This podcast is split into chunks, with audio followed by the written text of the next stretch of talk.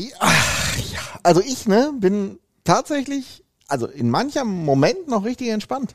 Das war ja, herzlichen Glückwunsch. Wenigstens einer von uns beiden, kann man ja, Ja, so sagen. Wieso? Hattest du ein anstrengendes Wochenende? Ein paar Tage jetzt, Was die heißt- dich herausgefordert haben. Was heißt anstrengend? Also ähm, man will ja nicht jammern, äh, aber Oh, ja, wie sag ich, nee, genau, genau, ja, ja, ja. Felix, da Äh, ist er aber es, ich hatte schon, ich hatte schon äh, ruhigere Wochenenden und auch Wochenenden mit Themen, die mich vielleicht nicht ganz so runtergezogen haben, äh, um es mal vorsichtig auszudrücken. Wollen wir, mal, wollen wir mal gucken. Hast du eigentlich vermutet, dass es dazu kommen könnte, nach einem Freitagabend in Augsburg, dass du am Samstag mehr arbeiten musst, als du geplant hattest?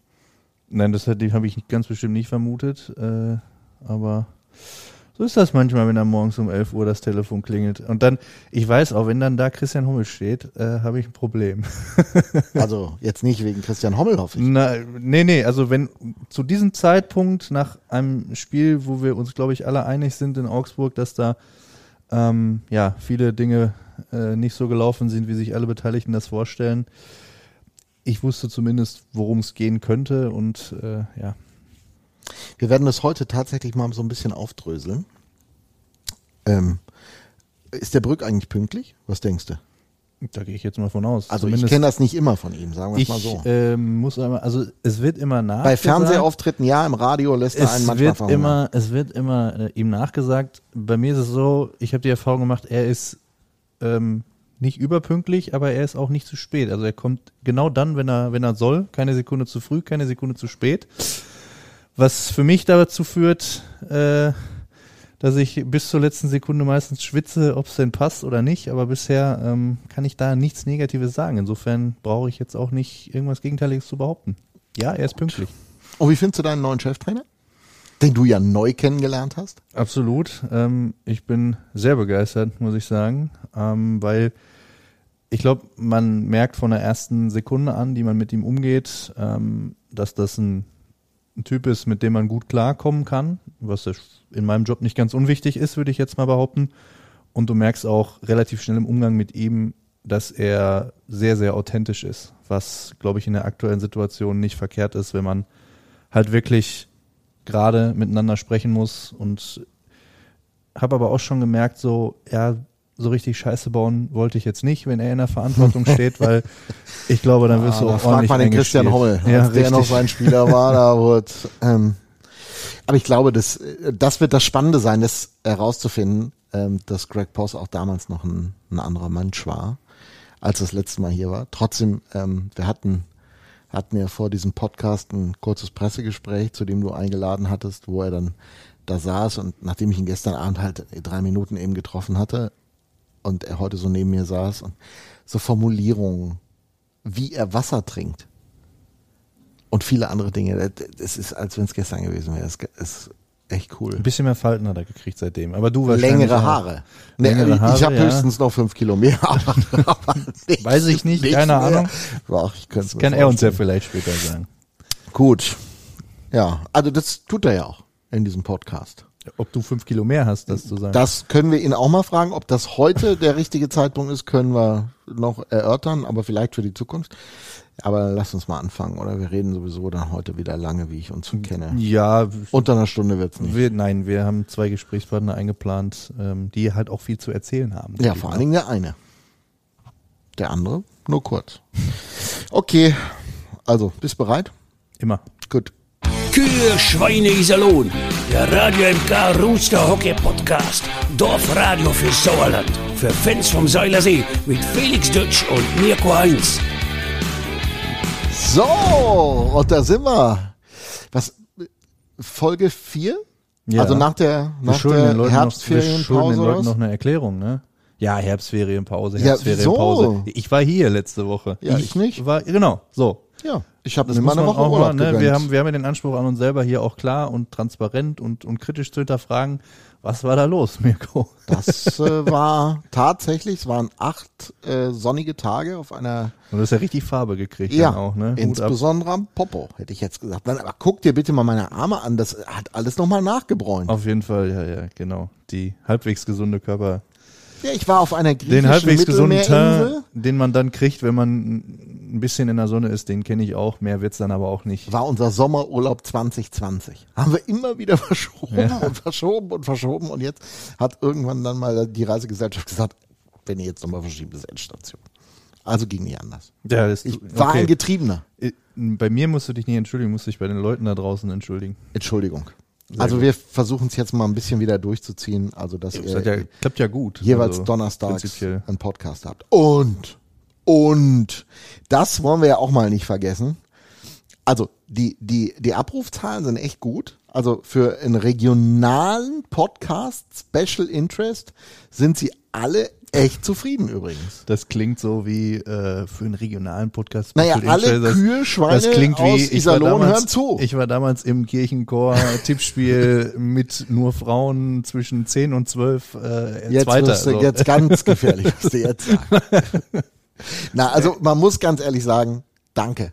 Danke, liebe Roosters Nation, dass ihr uns hört. Und zum Dank haben wir jetzt erstmal eine Woche Pause gemacht. Genau. Ne? Ich war im Urlaub erstmal richtig gesund in dem Ruhm der Ja. Also du hast dir den Podcast- ganzen Tag die Abrufzahlen angeguckt, ja. Nee, tatsächlich. Ich habe einfach mal mit meinem Deine Jungen, arme Familie. bisschen mit meinem Jungen gespielt. Deine arme Familie. Also das nicht deswegen. Das muss man, muss man definitiv sagen. Nein, aber es führt ja zu was. Das sehen wir ja. Wir, es führt zu einem Sponsor. Es hat tatsächlich ein Unternehmen gegeben, das gesagt hat, oder eine, eine, naja, komm, sagen wir es, ist eine Sparkasse, die gesagt hat, Leute, das macht ihr irgendwie gut. Und da wir gute Sachen unterstützen, unterstützen wir euch. Felix, das ist ja auch Lob. Ruhm und Ehr für dich. Ich bin, ich bin, ja, kommt drauf an, ob die das jetzt trotz oder wegen meiner Teilnahme hier machen. Nein, natürlich Ich bin aber wegen. überfordert. Ich, ich habe noch nie, also ich, äh, Kommerz, weiß ich nicht, was ich jetzt damit anfangen soll. Nee, das kennst du gar nicht, ne? Nein. Nein, das ist völlig raus. in, wenn man in einem Roosters. Profisportclub arbeitet, dann ähm, ist das Geht das kein nicht. Thema. Also, wir bedanken uns. Wir haben ihn endlich, den Sponsor, den wir uns wünschen. Alle zwei Wochen. Und wir möchten ihn auch vorstellen. Hier ist er. Beste Unterhaltung wünscht Ihre Sparkasse Märkisches Sauerland HEMA Menden. Wir setzen uns ein für das, was im Leben wirklich zählt. Für Sie, für die Region, für uns alle. Weil es um mehr als Geld geht. Kühe, Schweine, Iserlohn, der Rooster Hockey Podcast. Präsentiert von der Sparkasse Märkisches Sauerland Thema Menden. Alle zwei Wochen. Alle zwei Das Wochen. heißt, wir müssen jetzt für die anderen zwei Wochen auch nochmal einen Sponsor finden. ja, im Moment sponsern wir ihn sozusagen in den anderen. Mit unserer Zeit und mit unserem unserer Zeit Engagement. und unserem Engagement. Ja, gut, wollen wir das jetzt, also es ist trotzdem cool, dass das jetzt so ist, aber wir wollen äh, dann jetzt auch mal festlegen, dass wir jetzt mal über Eishockey reden, oder? Vielleicht kennt der Brückherr den einen oder anderen. Dann äh, fragen wir ihn nochmal. Ja, da ist er persönlich da heute, der geschäftsführende Gesellschafter der Iserlohn Roosters, Wolfgang Brück. Schönen Dank für die Zeit. In der Tat. Gerne. reden wir mal Klartext heute über eine spannende Woche. Ich meine, Sie sind jetzt 28 Jahre in Verantwortung, wenn ich richtig gerechnet habe. Kann man sagen, dass das mal die spannendste war, die Sie so erlebt haben? Oder was war die spannendste vorher und wo würden Sie das jetzt so einplanen in Ihrem Eishockeyleben? Ich meine, jeder Zuhörer kann sich vorstellen, wenn er über sein eigenes Leben nachdenkt, dass äh, man sicherlich nicht so ganz einordnen kann, was 28 Jahre äh, die Highlights oder die schlimmsten Momente waren. Weil das ist ja schon mal die große Eingangsfrage. Meinen Sie jetzt ein negativen Highlight oder meinen Sie es als positives Es war schon ereignisreich, oder? Lowlights kann man dann sagen. Was waren die Lowlights? Englisch-Deutsch oder, wie- oder Englisch. Ja. Naja, also deswegen, ich sag mal, Highlight ist ja definitiv nicht äh, im positiven Sinne gewesen, sondern im negativen Sinne. Und das darauf zielt ja Ihre Frage in, in den letzten 28 Jahren, ob das im Negativen das Highlight war. Und da sage ich, nö, das war es nicht.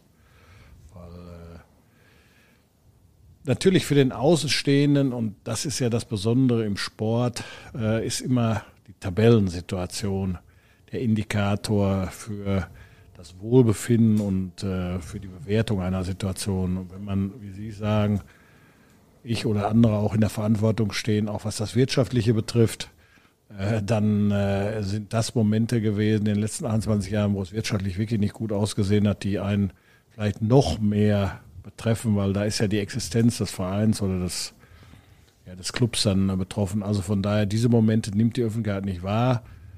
Und wenn wir jetzt rein auf das Sportliche äh, abzielen würden, sagen, ist das dann äh, der, der, schwerste Moment gewesen, dann würde ich auch nicht sagen, dass das der schwerste Moment war.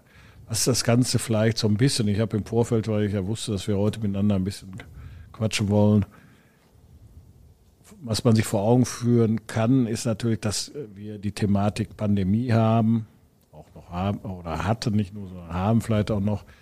Und jetzt das, das heißt, wenn man seit März, ich habe gestern einen Bericht im Fernsehen gesehen über die ersten 100 Tage der Pandemie, beginnt im Dezember 2019, wenn man das sich so ein bisschen vor Augen führt, weiß, dass seit äh, März 2020 nichts mehr normal war im normalen Leben, aber auch nicht im Sport. Das hat zweieinhalb Jahre angedauert, jetzt schon, es flacht so ein bisschen ab, es wird etwas entspannter und dann kommt diese sportlich schwierige Situation dann ist das in der Summe sicherlich für alle Beteiligten eine sehr, sehr herausfordernde Situation gewesen. Das ist vielleicht in der Beziehung dann besonders prägnant im Moment. Können Sie ähm, oder wollen Sie uns mal mitnehmen so ein bisschen, weil das war dann doch ein relativ turbulentes Wochenende ähm, mit einer Entscheidung, die so vielleicht auch sich jetzt nicht unbedingt angebahnt hat. Können Sie uns da so ein bisschen. Oder vielleicht hat sie sich auch angebahnt, wenn man sein, ja, dann kann er das ja jetzt auch beobachtet. Sagen. Naja, Grinsen, ich, äh, ich habe ehrlicherweise, und ich liebe ja solche Gespräche mal nicht so oft, aber manchmal schon. er weiß doch nicht, was ich, ich habe dann, ich hab dann äh, auch mal wieder äh, so geguckt, was so in den neuen Medien ansatzweise betone ich geschrieben wird. Und man merkt schon, und deswegen ist es natürlich auch okay, dass ich vielleicht mal das Mikrofon in die Hand nehme, weil die Menschen einfach vielleicht das Recht und das Bedürfnis haben, was zu erfahren. Also es wird viel im Dunkeln rumgestochert und auch mit einer gewissen großen Unkenntnis, muss ich ehrlicherweise sagen, wie solche Dinge sich abspielen, wie viel Aufwand das ist, wie viel Gedanken sich die Verantwortlichen machen, was da alles abgewogen wird, was das für ein Prozess ist, alles. Also die Kommentare, vielleicht aus Unwissenheit, sage ich mal eben, zeigen einfach, dass die Menschen wirklich nicht den Einblick haben, was da abläuft. Jetzt auf die Situation bei Kurt ist es ehrlicherweise ähm, Prozess gewesen, der nicht lange angedauert hat, sondern der kann ja gar nicht so lange gedauert haben, weil wir letztendlich erst jetzt den zehnten Spieltag gehabt haben und wir haben ihn äh, oder gemeinsam auf die Beendigung geeinigt äh, nach dem neunten Spieltag. Also waren wir gut vier Wochen in der Saison. Und es hat relativ schnell erste Anzeichen gegeben, wo die sportliche Leitung äh, der Meinung war, da läuft irgendwas etwas anders, als wir die Zusammenarbeit mit ihm im äh, Frühjahr letzten Jahres, Januar, als er den Job übernommen hat, gesehen haben und beobachtet haben. Und das ist dann immer mehr in den Fokus gekommen.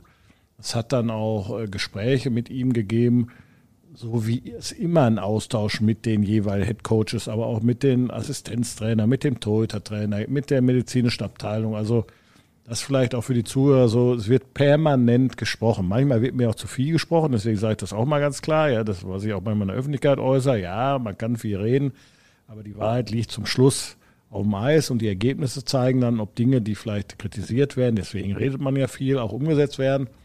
Und das war dann bei Kurt so, dass es ja, dann äh, sehr schnell gegangen ist irgendwo, dass man dann erkannt hat, das, was man zu kritisieren hatte, was beide Seiten auch als, sagen wir mal, negativ bewertet haben, jetzt losgelöst auch immer von einem einzelnen oder zwei Spielergebnissen. Das war auch ähnlich wie bei Brett Tepper. Es geht nicht darum, die Arbeit eines Mitarbeiters nur ausschließlich an den Ergebnis festzuhalten, sondern natürlich an dem Wochenende guckt man sich das an, aber man guckt doch das Ziel an. Und ich habe das ja deshalb bei anderen Interviews auch schon ein bisschen damit verglichen. Das Ganze, wenn man so ein bisschen in Parabeln spricht, ist ein Marathon letztendlich. Und wenn du nach fünf Kilometern oder zehn Kilometern die ersten Zwischenzeiten schon so schlecht sind, dass du nicht mehr in deinem Zeitenkorsett bist, dann musst du dir ja Gedanken machen, weil du holst das irgendwann nicht mehr auf. Und deswegen haben wir dann sehr früh für den Außenstehenden aber für uns sehr folgerichtig gehandelt. Können Sie uns verraten, was dieses Indiz war, woran Sie es festgemacht haben? Ich weiß, dass das schwierig ist, in einer Saison über Dinge zu reden, die eine aktuelle Mannschaft und handelnde Person betreffen. Aber ich glaube, alle wollen so ein, so, so ein bisschen mehr wissen als als diese Stereotypen, die man immer wieder ja, sagt, das weil das, ja, das, ja, das einfach mal, sonst versteht man es, glaube ich, auch nicht. Nein, äh, sagen wir mal, das, das äh, nach außen erkennbar ist natürlich, wenn ich von, von 27 möglichen Punkten nur sechs hole. Hm. Aber das allein, und deswegen fand ich das ehrlicherweise ist ja manchmal so ein bisschen lustig, äh, umgekehrt, wir waren, glaube ich, die, in den 28 Jahren oder ich sag mal jetzt in den äh, 22 Jahren, in denen wir DL spielen, waren wir eigentlich die Könige des Staats. Ja? Also ich glaube, den ersten ein, zwei, drei Spieltagen waren wir immer Tabellenführer unter den ersten drei irgendwo. Und dann kam ja dieses, äh, dieser Oktober-November-Blues, wo wir unerklärlich in Anführungsstrichen häufig äh, in der Tabelle durchgereicht wurden. Da habe ich ja schon gesagt, Mensch, das kann ja mal anders laufen. Aber Fakt war natürlich, du hattest diese vielen Niederlagen, du hattest auch Spiele, wo du sagst, naja, die waren gar nicht vielleicht so schlecht, aber die Art und Weise, wie wir gespielt haben. Und wenn wir jetzt so ein bisschen an den Kern näher ranrücken, dann hat es einfach äh, in unserer Wahrnehmung eine Veränderung gegeben beim Trainer, der vielleicht aus Gründen, wo ich gar nicht näher drauf eingehen will, nicht mehr, und jetzt benutze ich was aus der Tierwelt, ja, also ich, ich glaube, dass unsere Mannschaft wie ein Löwenrudel ist, oder ich glaube, dass viele, viele Profimannschaften in allen Sportarten wie ein Löwenrudel ist und ein Löwenrudel braucht einen Anführer. Und das ist in meiner Bildsprache jetzt ein Silberrücken. Der muss ein Silber, das ist also der Löwe, der im Grunde vorgibt, wo es hingeht. Der muss auch definitiv, um das klar zu sagen, ein sehr soziales Verhalten haben. Der ist also nicht die Zeiten des Kannibalismus, wo also dann, äh, ich sage jetzt mal, die einen Kinder aufgefressen wurden. Was heißt das im Sport? Die Zeiten eines, ich sage jetzt mal, Fußball, Otto Rehagel oder was weiß ich, also diese, diese Diktatoren, dieses autokratisch war, das ist nicht mehr gefordert. Aber du musst eine gewisse, du musst Leitplanken setzen. Ich vergleiche das auch immer mit einer Erziehung. Du musst, äh, ein Kind braucht Liebe, es muss aber auch ganz klar wissen, das sind Grenzen. Und wenn diese Grenzen nicht eingehalten werden, dann muss konsequent gehandelt werden. Und genau das hat aus unserer Sicht dann irgendwann erkennbar gefehlt. Und diese Sanktionen und diese, ich sage jetzt mal, starke Hand, ich will gar nicht sagen strenge oder harte Hand, deswegen, das ist Schwachsinn, sondern ich finde etwas, was wir, was alle, viele Menschen brauchen, ehrlicherweise. Das hat da dann gefehlt. Und das war auch die Überraschung und das war der Konsens eigentlich auch zwischen uns und das war auch sein Eingeständnis um da jetzt ähm, irgendwelchen Spekulationen vorzubeugen, wenn wir von mangelnden Leitplanken oder sonst irgendwas sprechen. Wir sprechen ja nicht von Verfehlungen, die es in der Kabine abseits des Eises gab, sondern wir sprechen ja schon von systemischen Sachen auf dem Eis, sportlich. Also speziell das Augsburg-Spiel hat ja gezeigt, es war teilweise eben taktisch so, es gab viele Freiräume, die sich dann negativ darin geäußert haben, dass, ja, negativ formuliert war es teilweise wirklich vogelwild und das war ja auch nicht das erste Mal, dass man das in dieser Saison so gesehen hat. Ähm, weil ich denke mir so jetzt, wenn wir wieder über die Social Media Kommentare sprechen, äh, kommt es ja ganz schnell dann auch mal dazu, dass da gemuten was wird, ah, jetzt hat er gesagt, da sind Leitplanken nicht eingehalten worden oder sonst irgendwas. Also wir sprechen über sportliche Themen an der Stelle, um das nochmal klarzustellen. Das ist ja korrekt. Also ja. ich habe ja mit Leitplanken rede ich jetzt nicht äh, auf jeden Fall im privaten Bereich. Ja da komme ich gleich nochmal zu, zu diesem Thema. Aber natürlich ist es so, ich habe es ja auch gesagt, wenn man sich reine Statistiken anschaut, wenn man sich unsere Spielweise angeschaut hat, wenn man äh, gesehen hat, dass welche dämlichen Strafzeiten wir gezogen haben in Spielsituationen, wo wir geführt haben oder wo es noch unentschieden stand als Beispiel. In Zonen, wo du niemals Strafzeiten nehmen musst. Wenn du siehst, äh, wie wir in Ingolstadt äh, äh gut im Spiel sind und dann zwei Shorthänder bekommen. Zu dem Zeitpunkt, ich weiß ja, heute ist glaube ich auch noch nicht anders, haben wir mehr Shorthänder bekommen, als dass wir Überzahltore geschossen haben. Äh, auch die Äußerung von Christian zum Beispiel bezogen auf Augsburg, dass nach dem Spiel äh, kein Spieler einen Eisbeutel braucht als Beispiel. Also es gibt Kleinigkeiten, das sind alles nicht Dinge, wo ich sage, das ist das Relevante, aber es dokumentiert so ein bisschen etwas. Und wenn man das erkennt, dann muss man nicht alles ändern, aber du musst an den vielen kleinen Dingen arbeiten. Und das fängt im Training an, das betrifft aber auch zum Beispiel natürlich bestimmte Freiräume drumherum, ja, weil du natürlich den Spielern auch mehr Freiräume heute lässt, was, was die Freizeitgestaltung betrifft, was die Intensität, die Häufigkeit des Trainings betrifft, solange du Erfolg hast. Wenn du aber merkst, und das ist eben jetzt vielleicht auch nochmal eine grundsätzliche Erkenntnis, ich habe ein Interview mit Leon Goretzka von Bayern München gelesen oder gesehen auch im Fernsehen. Und ich fand es einfach begeisternd, mit welcher Selbstverständlichkeit dieser junge Mann über die Leistungsorientiertheit gesprochen hat, über die Tatsache, dass nur in Anführungsstrichen die absolute Fokussierung auf sich besteht und den Erfolg. und ich glaube, das ist so ein bisschen, was uns gefehlt hat, was vielleicht der gesamten Mannschaft auch im letzten Jahr noch gefehlt hat und was ich ganz, ganz wichtig finde, dass wir diese Leistungsorientiertheit, das gemeinsame Verständigen auf Ziele, Werte und das auch zu leben in der Mannschaft. Und das kann eben auch sein, das habe ich ja auch gesagt schon, dass du dich mehr feierst dafür, dass du in Unterzahl den Gegentreffer ver vermieden hast, als dass du dich dafür abklatschen lässt, dass du bei 5 gegen 3 ein Tor geschossen hast. Also das, das, das was wirklich mehr wehtut, also sich auf das zu committen und das in den Vordergrund zu stellen, das ist etwas, was wir diesem, dieser Mannschaft oder auch dem gesamten Verein noch viel mehr einhauchen müssen, weil es gibt einfach Beispiele in allen Sportarten, aber auch in unserer Sportart, wo ich sehe, da sind Mannschaften, das hat echt nicht nur was mit Geld zu tun, da ist dieser absolute Siegeswille da. Das heißt nicht, dass sie die Spiele immer gewinnen. Das heißt nicht, dass die auch mal schwache Momente haben. Das heißt nicht auch, dass es da mal zu irgendwelchen Verfehlungen kommt. Aber da ist ein Grundkonsens da und den möchte ich einfach herstellen hier in der Mannschaft und in dem Verein. Und Sie haben es versucht mit Kurt Kleinendorst. Der ist Ihnen auf diesem Weg schon eine Menge entgegengekommen und hat das ja auch immer wieder transportiert. Jetzt haben Sie sich von ihm getrennt. Das ist Fakt. Letzten Samstag. War er denn hauptverantwortlich für diese Situation, die entstanden ist, was das bisherige sportliche Abschneiden anbelangt? Nein, das ist er nicht, weil letztendlich, äh, das ist ja immer die Frage, die sie allen stellen, die in der Verantwortung wie ich stehen. Der Trainer ist nur das schwächste Glied. Das ist einfach so. Also, das ist, äh, er ist verantwortlich, genauso wie Christian Hommel verantwortlich ist, so wie über allem ich dann verantwortlich bin. Aber das, wo wir jetzt über, und das sind ja deswegen, ich verstehe die Menschen ganz viel weil sie aus einer Emotion heraus das Ganze betrachten. Aber ich bin ja mindestens genauso emotional, aber ich werde keine Entscheidung emotional treffen, sondern für mich gibt es nur sachliche Gründe. Und in dem Moment, wenn wir die sachlichen Gründe, die wir gerade zum Teil auch wirklich gut angesprochen haben, erkennen, dann ist ja nur die Frage, was ist denn die Lösung? Erstmal bezogen auf die aktuelle Situation und die perspektivische Situation. Und die aktuelle Situation kommt man dann zu dem Ergebnis, so wie er aber auch. Das ist ja das, wovor ich den Hut ziehe, was ich immer so hervorgehoben habe, auch, als ich gesagt habe, das war eine sehr offene Kommunikation. Die hat eine Woche vorher, zehn Tage vorher schon angefangen. Da hat man sich zusammengesetzt, hat dann auch schon mal beide Seiten beleuchtet. Weil das ist ja so, wir gehen ja nicht äh, nach der ersten Niederlage nach Hause und sagen, jetzt warten wir nochmal, dann gehen wir nach der zweiten Niederlage nach Hause oder dritten oder vierten, sondern es wird immer gesprochen, es wird immer geschaut, gerade am Anfang einer Saison, entwickelt sich da etwas. So, ich habe mal gelernt von schlauen Leuten aus dem Eishockey, von anderen Clubmanagern, du musst erstmal gucken, nach 10, 15 Spielen kannst du so die Handschrift erkennen, geht eine Mannschaft in eine richtige Richtung oder gibt es da eine Handschrift und wie entwickelt sich das?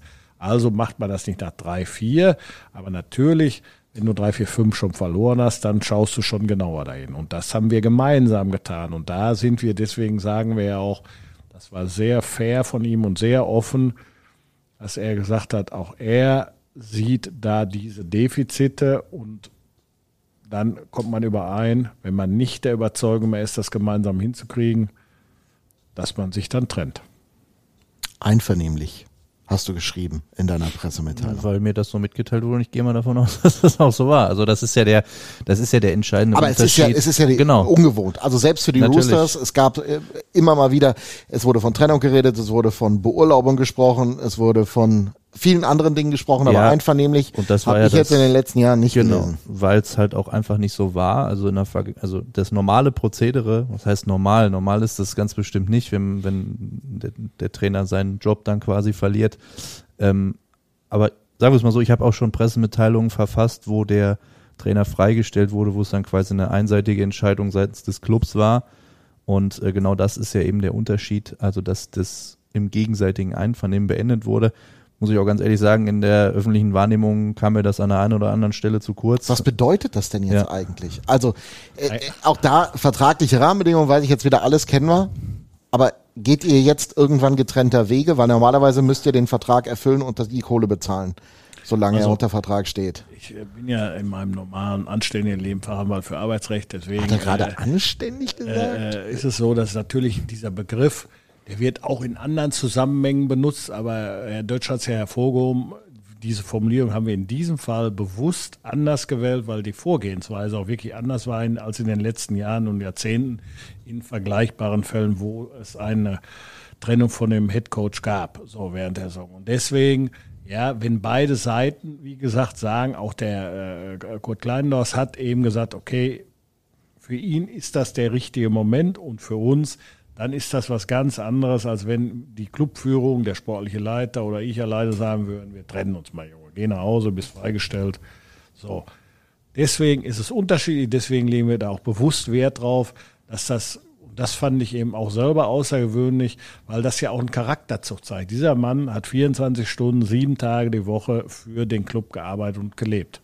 Das muss man ganz klar sagen. Er war aus unserer Sicht schon wir hatten den am Schirm schon viele Jahre vorher. Carsten Mender hat den schon am Schirm gehabt. Ich habe mich bei anderen Clubs in der Liga schlau gemacht. Es wird, wurde immer sehr positiv darüber gesprochen. So. Und deswegen war das eigentlich von der Zusammenarbeit, ich bin auch heute noch überzeugt, natürlich, dass es im Januar der richtige Schritt war. Man hat dann gedacht, okay, man geht aufgrund der Dinge, die ich gerade auch angesprochen habe, die dann überraschenderweise dieses Jahr gefehlt hat, weil man das im Januar letzten Jahres oder diesem Jahres bei Wissen ihm aber gesehen. Sie eigentlich ganz persönlich, was und warum es ihm gefehlt hat? Also Sie werden es uns wahrscheinlich nicht sagen, aber Nein, hat das er werde ich nicht, weil ich, ich habe äh, ein, ich habe mit ihm viel gesprochen, weil er mir so, weil er mir äh, ja die Sache am Herzen lag irgendwo, weil ich der Meinung war, er ist der richtige Trainer, wie allen anderen, äh, Christian auch und weil man diese diese Skills, diese diese Fähigkeiten, die ihm zugeschrieben wurden, auch gesehen hat und die er auch im, im Januar, wo es ja auch für ihn ein schwerer Start war. Er ist ja selber nochmal an Covid erkrankt. So, wir hatten ein riesiges Theater mit zwei eigenen oder großen Wellen in der Mannschaft. Also da hat er seinen Job sehr gut erfüllt und aus dem Vergangen heraus, wie wir über ihn gehört haben, wie wir ihn erlebt haben, als auch der eigene Wahrnehmung war er der Richtige. Aber dieser Wandel, den ich auch offen angesprochen habe, den er selber bei sich gesehen hat, da wird es Gründe geben, die ich auch näher äh, verifizieren könnte. Die, da die aber aus dem privaten Bereich kommen, werde ich dazu nichts sagen, weil das ist etwas, wo ich mich nicht in der Öffentlichkeit drüber äußere. Das ist aber auch ehrlicherweise eine Erklärung, die ich habe, wo ich auch mit ihm drüber diskutiert habe, aber das ist etwas, wie gesagt, das hat noch nichts mehr mit Vertragsinhalten zu tun, sondern es ist einfach eine zwischenmenschliche Ebene, wo ich weder beim Spieler noch sonstige Mitarbeiter drüber spreche. Ich glaube, das ist A, Usus, dass man es nicht tut. B, war es aber auch immer eine gute Eigenschaft, Dinge nicht zu erzählen, was sie aber auch manchmal in eine problematischere Situation bringt. Äh, ist das eigentlich, weil die Öffentlichkeit natürlich ein Interesse hat, ob es dann immer berechtigt ist, ist die andere Geschichte, aber faktisch, die Leute wollen wissen, warum Dinge so kommen und sie können es nicht sagen. Wie doof ist das? Das ist doof, aber das ist mein Job. Ich muss doofe Dinge aushalten. Meiner übrigens auch. ja, das ist aber das. Komm, du versuchst ja auf investigativ gelegentlich. Also das, das haben wir ja schon. Das kann aber, ja, das ist ja genau machen, das. Ne? Also wir natürlich sprechen wir auch äh, intern über Dinge, die die Öffentlichkeit nichts angehen und ähm, ja, letztlich sind wir uns dann aber auch einig, dass das in der Öffentlichkeit nichts zu suchen hat und Wobei ich sage, sie gehen sich ja was an. Also ich verstehe ja die total, das ist ja auch etwas, was ich mich berührt, ja, weil wenn ich dann vor den Spieltagen hier hinkomme oder in der Stadt angesprochen werde, es ist ja eine hohe Dankbarkeit, ja. Also bei allem, wo wir jetzt gerade über den sportlichen Misserfolg reden, dann ist auch, sind ganz, ganz viele Menschen wirklich dem Club so verbunden und emotional nahe und freuen sich darüber, dass es die Roosters gibt, freuen sich darüber, dass wir wieder jetzt auch bei schönem Wetter draußen hier wieder die Heimspiele haben. Ich, ich denke, man merkt auch, dass ich weiß nicht, ob das mit meinem Appell was zu tun hat irgendwo, aber dass da wieder eine gewisse Stimmung, da ist eine Bereitschaft, die Mannschaft zu unterstützen, die ja tabellenmäßig nicht so toll dastand bisher oder steht. So, aber du merkst, und damit will ich sagen, ich verstehe doch, dass wenn ich an etwas emotional interessiert bin und gebunden bin, dann möchte ich natürlich auch Erklärungen haben. Aber da sage ich natürlich nur, ich muss dann leider Gottes diese Rolle übernehmen und sagen, bis zu dem Bereich erkläre ich Dinge und dem Bereich überschreite ich nicht, weil das in die Privatsphäre hineingeht. Und dann merkt man schon, dass viele Leute, weil sie es, wenn sie es auf sich spiegeln und ich würde sagen, hast du jetzt private Probleme oder was ist los, lebst du in der Scheidung? Ich, wie gesagt, ich rede jetzt nicht über Kurt, das ist Kurt Klein, das sind nur Beispiele, dass man dann einfach nicht mehr darüber redet, sondern dann ist das eine Vertrauensbasis und äh, das ist dann ein bisschen im Widerspruch zu dem Interesse der Öffentlichkeit oder des Fans, aber mit dem mit der Kritik der in Anführungsstrichen mangelnden Informationen durch mich oder den Verein, da gehe ich dann auch wirklich rein Gewissens um und stelle mich dem dann auch. Da habe ich wirklich gar kein Problem mit. Kurt Kleinendorst hatte Einfluss hier auf diesen Verein. Das hat man deutlich an der einen oder anderen Stelle gespürt. Das fing an Kleinigkeiten in der letzten Saison an, das ging über den Sommer weiter und jetzt ist er weg nach neun Spieltagen. Es ist auch ein Stück weit seine Mannschaft, die da auf dem Eis steht. Haben Sie ihm zu viel Einflussmöglichkeiten auf das Gesamtgeschehen gegeben? Das Stichwort Einfluss ist erstmal noch insoweit gut, weil er hat Dinge angestoßen, die ich auch schon äh, ein, zwei Mal erwähnt habe, zum Beispiel die Infrastruktur, der, der, der, äh, Kabinentrakt, die Trainingsmöglichkeiten sind erheblichst verbessert worden, weil er immer sagt, ein, ein, ein, ein Leistungsumfeld oder ein Umfeld, wo du eine Höchstleistung von Menschen beanspruchst, da musst du ihnen auch entsprechendes Umfeld bieten und darstellen und darfst auch keine Entschuldigung bieten. Das heißt, wir reden über Wohnungen, wir reden über Autos, wir reden über Trainingsmöglichkeiten, wir reden über Reisemöglichkeiten, wir reden über äh, Vorbereitungscamps, also äh, Preseason. Also all diese Themen hat er und das ist eben, was ich auch bei ihm oder anderen Leuten natürlich auch mag, kritisch hinterfragt, weil ich habe das immer gesagt, ich glaube, dass der ein oder andere, wenn er lange in einer Position ist, diese, diese aus der Komfortzone nicht mehr rauskommt und Dinge sehr eindimensional sieht. Auch in unserem Verein, wie in vielen anderen Firmen auch. Und wenn du dann jemanden hast, der im Grunde eine gewisse Lebenserfahrung hat, der ein gewisses Selbstbewusstsein hat, der auch ja, keine Angst davor hat, eben auch unangenehme Dinge anzusprechen, weil er einfach den Erfolg sieht und will und dementsprechend Dinge verändern möchte. Da muss man ihn wirklich sehr loben, weil er hat dem einen oder anderen hier in der Organisation auch richtig in den Hintern getreten, indem er diese Dinge eingefordert hat, gesagt, ich will sie haben. Das ist Standard. Und dann können wir von den Spielern, die letztendlich für das Wohl und Wehe des Clubs verantwortlich sind, auch alles beanspruchen. So, das war top. Wirklich top. Und da sind wir auf einem sehr, sehr guten Niveau. Und das wird sich auszahlen. Das wird sich wirklich auszahlen. Auf der anderen Seite Ihre Fragen bezogen auf die zu viel Verantwortung. Es gibt zwei Menschen, die insoweit zusammenarbeiten, mindestens zwei überhaupt verantwortlich. Das ist der sportliche Leiter Christian Homme und das ist immer der Head Coach. Die diskutieren, welche Spieler am Seilersee in welcher Saison auch immer das Trikot tragen. Und die beiden ob das mehr oder weniger, sicherlich ist, wir haben ja gerade mal über einen Silberrücken gesprochen, ist es ein Unterschied, wenn du als Head Coach einen Silberrücken hast, einen erfahrenen älteren Coach, der vielleicht ganz klare Vorstellungen hat die versucht auch durchzudrücken, als wenn du einen 40-Jährigen hast, der im Grunde froh ist, dass er den Head Coach Job hat. Also von daher, ob er mehr oder weniger will ich gar nicht bewerten, unterm Strich.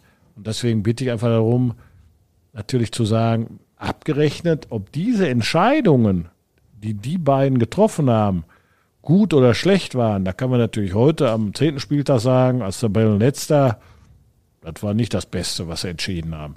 Aber abgerechnet wird am 56. Spieltag. Also von daher sage ich, man kann, und das sehe ich genauso, sehr kritisch sich die äh, Kaderzusammenstellung aktuell anschauen, gar keine Frage. Und auf der anderen Seite bin ich durchaus optimistisch zu sagen, und das haben wir immer gesagt, das habe ich aber auch gesagt, wenn wir die entsprechenden Ergänzungen noch bekommen, wo wir von Anfang an gesagt haben, wir, wir setzen da drauf, wir warten auch darauf, bin ich in der neuen Konstellation durchaus positiv gestimmt, was das Ende der Saison betrifft. Darüber reden wir sicherlich auch gleich noch, über einen Satz aus der Jahreshauptversammlung. Ich würde aber gern, um diesen Blog mal so ein bisschen, diesen, diesen Rückblick abzuschließen, Sie haben Christian gerade genannt. Christian stand extrem in der Kritik in den letzten sieben, zehn Tagen. Einerseits Social Media, andererseits, glaube ich, hat er sich selber auch sehr viel Druck gemacht ob der Situation. Was hat er falsch gemacht? Was hätte er anders machen können? Oder ist es jetzt wieder so, dass Sie sagen, nee, ist zu früh, ist in der Saison kann ich nicht sagen? Das finde ich schwierig jetzt. Also ehrlicherweise, äh, äh ich weiß und denke, dass er Dinge vielleicht hätte etwas anders machen können. Aber wie sich das auswirkt, das sage ich ja, da bin ich sehr vorsichtig, weil ich nicht weiß, wie es ausgeht. Und ich spreche nicht den Stab oder bewerte Menschen, wenn sie die ersten fünf oder zehn Kilometer beim Marathon losgelaufen sind. Wir haben eine gewisse Endzeit uns vorgegeben, bildlich gesprochen. wir sind die ersten fünf oder zehn zu, ich sag mal, falsch angelaufen, was entweder zu schnell oder zu langsam, aber nicht so, wie man die Endzeit eigentlich erreichen möchte. Aber ob das nicht zu dem Ziel dann reicht und zu dem Zielkorridor, wo ich gerne ins Ziel kommen will, das weiß ich noch nicht. Deswegen, natürlich muss er sich, und das finde ich auch, ich weiß nicht, ob die neuen Medien oder wer ihm Druck macht, das ist mir völlig egal. Ja, letztendlich, äh, äh, ich sag mal, wir machen uns alle, der kriegt mehr Druck von mir als von jedem anderen, was die Medien schreiben können. Da muss ich mich ja manchmal auch zurücknehmen und sagen, lass den armen Kerl jetzt mal ein bisschen aus, von alleine los, weil wir wissen alle, er ist ein junger Manager. Jetzt fange ich nicht das gleiche Spielchen an wie bei Herrn Nagelsmann und Herrn Rummeniger, der über den gesagt hat, er ist ein Trainertalent. Also ich sage, er ist ein Manager nennt. Ich habe mir auch gesagt, gedacht im Vorfeld, weil ihr wusstet, ihr wollten heute von mir was hören dazu, darf ich den Begriff benutzen, aber ich benutze ihn jetzt mal. Er hat keinen Welpenschutz. Ja, er, der Welpenschutz ist vorbei. Der Junge ist vier Jahre im Geschäft, der ist in der Verantwortung und der muss da sein, äh, ich wollte jetzt nicht irgendwas noch was anderes sagen, aber der muss sein Mann da stehen. Und äh, das macht er auch. Das Problem ist nur, das ist ähnlich wie ich gesagt habe. Ich muss, gebe ihm die Leitplanken vor. Wenn ich aber aus den Leitplanken nur noch einen ganz schmalen Gang mache, dann wird er nicht mehr aus den Dingen rauskommen. Das heißt, dann ist der Druck zu groß. Das ist ähnlich wie bei der Mannschaft. Du musst kritisch hinterfragen, du musst die Leute motivieren, du musst sie analysieren, du musst ihnen vielleicht auch Hilfestellung geben. All das tun wir. Und deswegen auf der anderen Seite, dass er Druck hat, wer dieses Business macht, ich mache es ja auch und kriege auch Druck, dann äh, darfst du nicht drüber jammern. Er jammert aber auch nicht darüber. Und deswegen sage ich, aber die Bewertung dessen, die Bewertung dessen, wie ich und wir alle, die in der Verantwortung stehen, das zum Schluss sagen, passt oder passt nicht, das mache ich niemals während der Saison. Da ist er genauso, ich sage jetzt mal, unter Schutz wie jeder andere Arbeitnehmer. Es sei denn, es würden so außergewöhnliche Dinge, er würde in eine Kasse greifen oder er hätte mich bei der Reisekostenabrechnung beschissen äh, äh, dann äh, brauchen wir über gar nichts reden, irgendwo solche Dinge. Aber der Junge hat seinen Job gemacht, der hat einen Kader zusammengestellt. Dieser Kader steht derzeit auf Tabellenplatz 15. So, aber wir sind auch erst. Eins würde mich noch interessieren. Hat er den Kader zusammengestellt oder wie viel Anzahl Kurt Kleindors ist drin? Dann höre ich auch auf, Sie mit dem Thema zu belästigen. Sie belästigen mich ja nicht. Beide haben den Kader zusammengestellt. Beide okay. haben den Kader und sie haben sich zum Schluss auf Spieler committed. Und jetzt sage ich auch was wo ich als Laie gesagt habe, seid ihr euch sicher? Man war sich gemeinsam sicher. Und zum Schluss warten wir jetzt mal ab, ob diese beiden Herren denn mehr Ahnung haben als ich. Aber, das muss ich auch dazu sagen, sie treffen auch dann die Entscheidung, weil diese Entscheidung treffe ich nicht. Ich lasse mich nur beraten und ich kriege was erzählt. Und ich muss natürlich den Arbeitsvertrag dann freigeben. Aber die Verantwortung und das, den Spieler auszusuchen, das ist nicht meine Kernkompetenz. Aber trotzdem, wenn man so lange Eisiger guckt und so ein bisschen hinter den Kulissen rumfummelt immer, äh, äh, dann fragt man ja mal so, ist das der geeignet, was hast du gehört oder so. Aber das ist ja vielleicht auch nochmal ein Thema, wo wir später drauf kommen, bei einem anderen Punkt. Natürlich kristallisiert sich in solch einer Situation auch heraus, egal wie wir zum Schluss in der Tabelle enden werden, dass ich nächstes Jahr vermeiden möchte, dass wir so in die Saison starten. Ja, weil natürlich ist da, auch wenn wir vielleicht einen für alle zufriedenstellenden Tabellenplatz zum Schluss erreichen werden, ist da ja was falsch gelaufen, weil kein Mensch möchte mit sechs aus 27 starten. Ja, oder prinzipiell, wenn man es so sieht, selbst wenn du zufriedenstellend abschließt, wenn man sagt, wir waren auf den ersten zehn Kilometern zu langsam, hätten wir sogar noch schneller sein können. Das also, meine ich ne, damit. Ja, ob schneller dann gut ist beim Marathon, ist ja eine Frage. Aber Fakt ist, wir sind nicht zufrieden wie wir, und jetzt sagen wir es mal, wahrscheinlich, ich, ist immer ganz nett, wenn man so, so das in die, die Saison in Viertel aufteilt, ja, dann hast du ja vier Viertel. Wenn wir das erste Viertel abschließen werden, egal wie wir jetzt die letzten vier Spiele machen werden, dann sind wir nicht zufrieden, wie wir da aufgetreten sind. Was deswegen hilft mir auch nicht, dass wir früher am Anfang viel besser gestartet sind und dann in das äh, Loch eingerauscht sind. Aber das zweite und dritte Viertel meistens nicht ganz. Genau, aber Fakt, auch da ist, auch da ist ja was falsch gelaufen. Deswegen sage ich ja nur ganz klar, ich bin und wir sind alle nicht zufrieden, weil eins muss er ja, das hat der Trainer ja auch und richtigerweise Kurt gesagt, wir sind gescheitert. Es ist gescheitert in dem Moment, wenn wir einen Trainer einvernehmlich oder nicht einvernehmlich äh, das Arbeitsverhältnis beenden, dann ist was falsch gelaufen in der Organisation, schrägstrich in diesen sportlichen Dingen. Und das gilt es aufzuarbeiten. Aber deswegen sage ich ja, das ist so ein bisschen doof, aber es ist so viel Wahres daran. Aus diesen Fehlern das ist ja auch seine Aufgabe, ja. Wenn er das wieder, kann man mehr lernen, als wenn du da halbwegs wieder rumgesumpft wärst auf Platz 10 oder 11 oder 9. Dann hättest du vielleicht die Erkenntnisse, die jetzt wirklich sich gerade absolut rauskristallisieren. Die musst du nur lernen und äh, dann ausmerzen, weil dann hast du eine bessere Zukunft. Er sowieso. Jetzt gehen natürlich, äh, wo ich jetzt gerade dann auch als Beauftragter der Öffentlichkeitsarbeit ähm, ein bisschen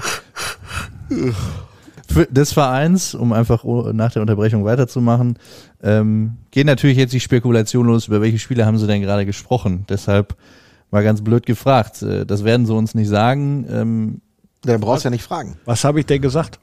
Sie haben gesagt, dass äh, es von Trainer und Spielerseite, äh, Trainer und Spieler sage ich schon, Trainer und sportlicher Leiterseite ähm, Personalvorschläge gab, die, äh, wo Sie gesagt haben, seid ihr euch sicher?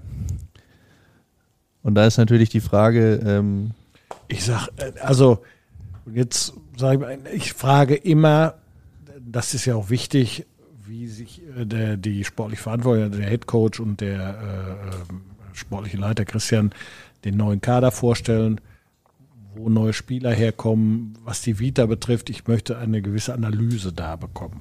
So.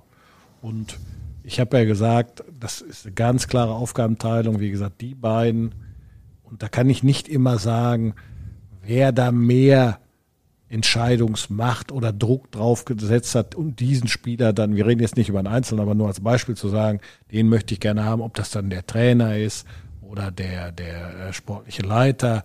Aber natürlich ist es so, dass äh, ein erfahrener Coach wie Kurt sicherlich ein anderes Gewicht in seiner Meinung da reinbringt und man auch dieses Gewicht auch als sportlicher Leiter mehr zur Kenntnis nimmt. Ich sage jetzt mal, wir können ja andere Trainer vom Eishockey nehmen. Wenn du einen Trainer aus dem Eishockey hast, der wie äh, Don Jackson oder äh, ja, andere auch, die alle bekannt sind, wenn der dir einen Spieler empfiehlt, dann ist es egal, wie alt der Manager ist und ob er noch Welpenschutz hat oder nicht, der wird sich schon dreimal überlegen erstmal, ob er sagt, da komme ich gar nicht mit klar, sondern auch die kommunizieren natürlich miteinander und dann findet man eine Übereinkunft. Und ich bin, das muss man auch dazu sagen, ja häufig dann nur noch in der Endphase drin, wenn es tatsächlich auch finalisiert wird, weil die, über die, die auch diskutieren, die alle im Portfolio da mal drin waren, die gar nicht genommen werden, kriege ich ja gar nicht mit.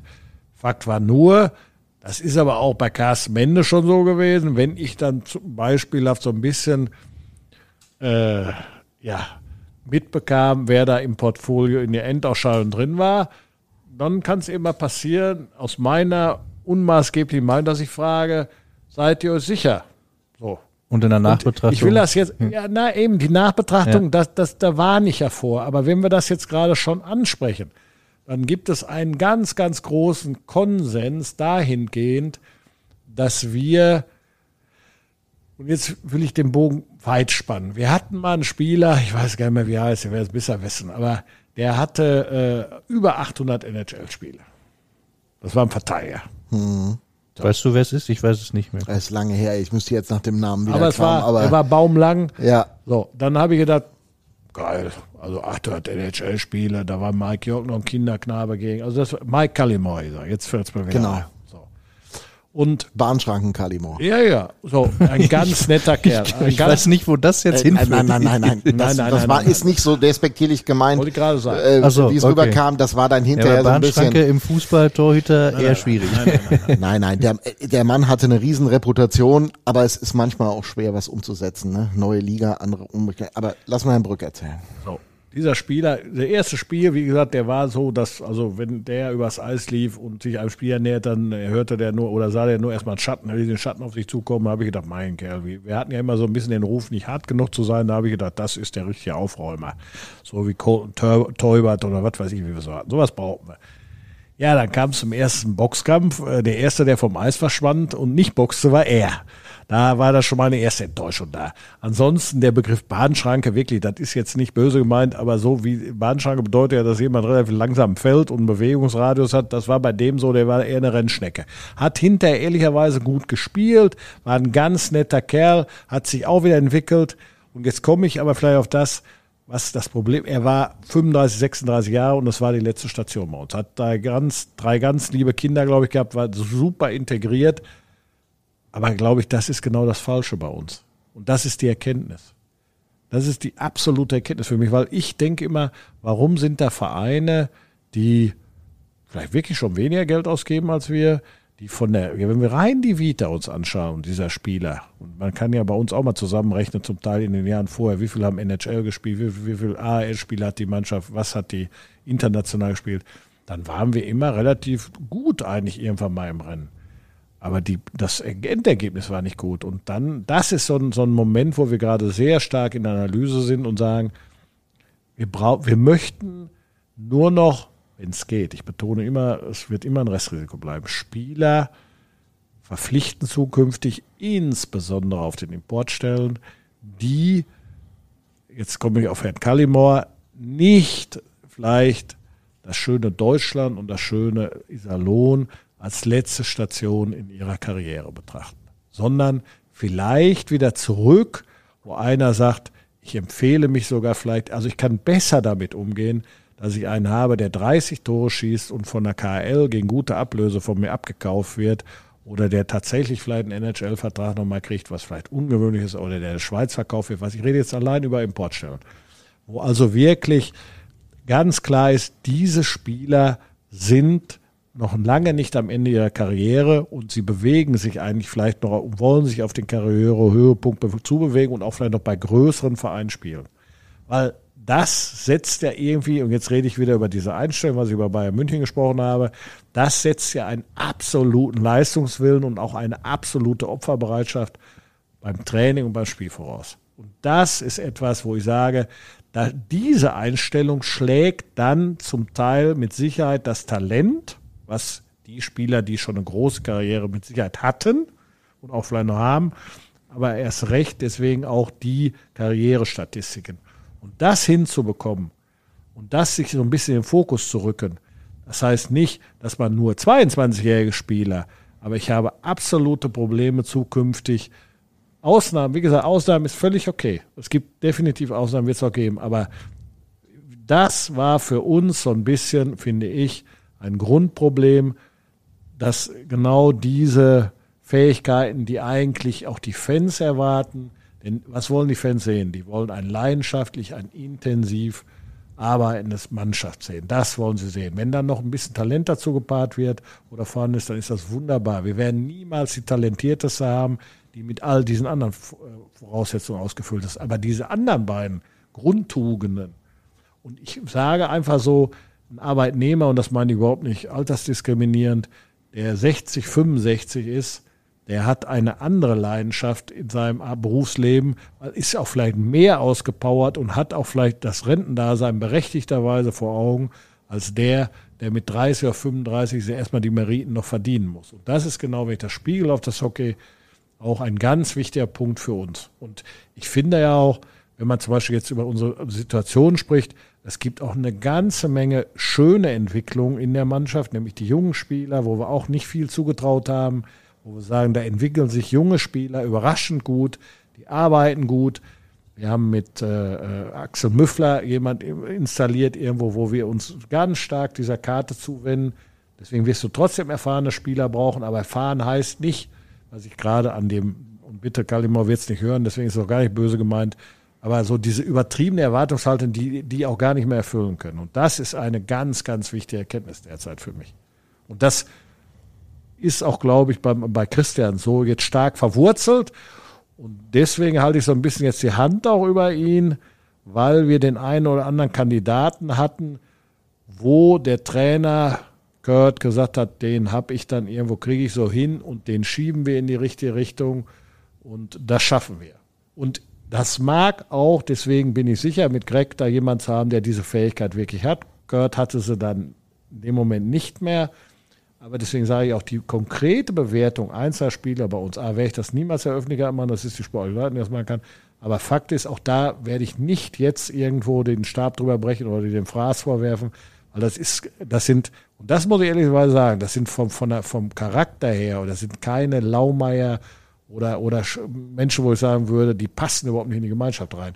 Aber es gilt jetzt genau diese letzten 10 oder 20 Prozent durch klare Ansprache rauszuholen. Und zukünftig verstärkt Ich habe immer früher gesagt, du musst mir äh, Spieler mit drei Beinen und drei Armen holen. Weil dann weiß ich, da wird was Besonderes passieren. Nein, auch das war mein Fehler, ehrlicherweise. Es war mein Fehler, der Öffentlichkeit zu sagen und den Jungs zu sagen, jetzt greifen wir, jetzt holen wir mal Kracher. Jetzt holen wir mal Kracher. Sie sagen also gerade, der Spruch in der Jahreshauptversammlung war nicht gut? Welcher war es denn nochmal wie? Dass noch zwei Kracher kommen. Ich, ich habe darüber nachgedacht, dass mir das ja irgendwann mal aufs Brot geschmiert wird und ich äh, würde es anders, ich hätte es anders formulieren können. Was Fakt ist, dass wir, und das denke ich heute noch oder jetzt, dass wir Spieler für die erste Reihe verpflichten müssen. Das ist die bessere Form. Das wäre die diplomatischere und die bessere Formulierung gewesen. Dass automatisch die Spieler, die wir für die erste Reihe vorgesehen haben, eigentlich die besten Spieler sein sollen in jedem Team. Das ist so und die wollte ich holen. Da stehe ich auch zu. Deswegen nur dieser Begriff Kracher hat eine Erwartungshaltung geweckt, wo ich im Grunde, auch wenn dann der Spieler wie Daugavins, den wir dann verpflichtet haben, ich sage ganz klar sage, da ist eine sehr oder da ist eine Entwicklung, eine positive Entwicklung zu sehen, wenn man weiß, dass sein Vater im Sommer gestorben ist. Also sind auch so Faktoren, wo ich sage, Kinder, wir müssen aufpassen, dass wir nicht zu früh den Stab über solche Menschen bringen. Und das ist ein ganz feiner Mensch. Und deswegen sage ich ja nur, der erste Kracher in Anführungsstrichen wurde geholt, aber ich hätte besser gesagt, wir holen Spieler für die erste Reihe. Und der zweite Spieler, da kann man ja sagen, wer ist denn das eigentlich? Da sage ich ja natürlich, ich meine, an Herr Bergmann hat immer in NHL gespielt, er hat in Mannheim gespielt. Und wir haben und erwarten auch von ihm, dass er ein Spieler für die erste oder zweite Reihe ist. Das ist einfach so. Und der Junge ist vielleicht auch noch nicht auf dem Niveau, wo er gerne spielen möchte. Aber auch da, deswegen überraschen mich manche Dinge auch nicht, ob ich keine Ahnung habe. Das, weil dieser Junge hatte eine Herzmuskelentzündung, der hat lange Zeit nicht gespielt, der hatte eine Knieverletzung letzten Sommer, der hat privat diese Sorgen, die ja auch zum Teil korportiert oder bekannt gegeben wurden und der muss sich auch erst einfinden. So. Deswegen war das für mich diese Formulierung, da würde ich zukünftig auf Jahreshauptversammlung oder sonst was irgendwo nur noch sagen, wir suchen noch einen Center oder einen Winger oder Verteidiger für die erste Reihe als Beispiel. Das ist besser und das hat sicherlich so eine kleine Erwartungshaltung oder große, ist mir auch Groß, egal. Eher groß. Ja, aber ich bin auch überzeugt, deswegen sage ich das nochmal, dass das zwei Spieler sind, die für unseren Club ein sehr gutes Niveau darstellen können. Das muss man ganz klar sagen. Das hat man jetzt auch schon ansatzweise sehen können. Und ich habe gesagt, wir haben sechs der Saison gespielt und warten wir mal ab, was daraus wird. Aber ich selber habe mich da ein bisschen gepusht und hinreißen lassen und würde heute, weil das natürlich dem, dem Christian enormen Druck auferlegt, wenn ich sage, du musst, ein, was ist ein Kracher? Kracht ab 30 Toren oder 25 Toren oder das ist ja die Frage. Oder ist ein Verteidiger, der, deswegen sage ich ja auch, da misst man wieder nur an den Äußerlichkeiten und vielleicht nicht, was in der Kabine der Spieler wichtig ist oder darüber 50 Schüsse geblockt hat. Das sind ja auch Themen, wo ich sage, daran wollen wir es jetzt mal nicht messen. Und deswegen werde ich vielleicht zu solchen Themen etwas das anders formulieren. Und trotzdem sage ich ja auch, und deswegen ziehe ich den Druck jetzt mal wieder ein bisschen an, wir sind nicht das Low-Budget-Team der Liga. Ja? Und deswegen erwarten wir auch Spieler, wenn wir das Geld zur Verfügung stellen, wo ich weiß, im Verhältnis zu anderen Vereinen, können wir ein bisschen was erwarten. Den Begriff Kracher, den werde ich jetzt nur noch Silvester sagen. Aber wenn wir gerade schon mal Ja. ganz kurz, weil ähm, Christian hat ja auch immer wieder betont, man würde den, ich sag's jetzt nochmal, ein letztes Mal, Kracher gerne holen. Es gibt ihn aber in der Hinsicht nicht. Und ich glaube auch, also Kaspar Storgawinsch ist ja ein super Beispiel, der kommt jetzt langsam ins Rollen und der entspricht ganz bestimmt nicht dem äh, alternden, sich zur Ruhe setzenden wollen äh, Ex-NHL-Spieler. Ähm, auch wenn man den tagtäglich so erlebt, was die Leute ja auch nicht tun. Ich glaube, seine Spielweise ist nun mal nicht so emotional, seine Art. Das ist einfach so. Das heißt aber ganz bestimmt nicht, dass der keinen Bock hat oder sich nicht reinhängt. Kann man an der Stelle, glaube ich, auch nochmal betonen. Ähm, aber dieses Thema, also ist es auch ein Stück weit eine Kalkulation gewesen zu sagen, okay, wir, wir wollen in dieses obere Regal greifen, in, mit dem Risiko, dass man dann vielleicht, weil eine neunte Kontingentstelle ist ja dann schon zum Saisonstart normalerweise besetzt, weil man die ja nun mal dann auch alle ausfüllen darf. Ähm, war das eine Kalkulation, dass es dann eventuell auch ein bisschen länger dauern könnte? Also hat man das Risiko bewusst auf sich genommen? Weil der Markt natürlich schwierig ist. Also man hat diese, diese Vorgehensweise gemeinsam abgestimmt. In der Retrospektive kann man natürlich sagen, Und jetzt kommt ja die Einschränkung oder die, die Bedingung.